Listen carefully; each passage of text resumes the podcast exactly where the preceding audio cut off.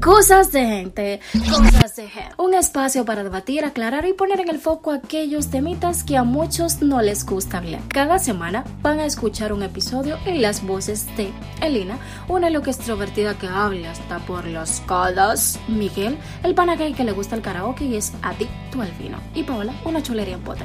Por cierto, esa soy yo. Somos cosas de gente RD y cuando se habla de chercha y de decir las cosas claras, con nosotros que hay que hablar. ¡Achú! Mm. Ah, eso también es cosa de gente. Y no, no es el coronavirus.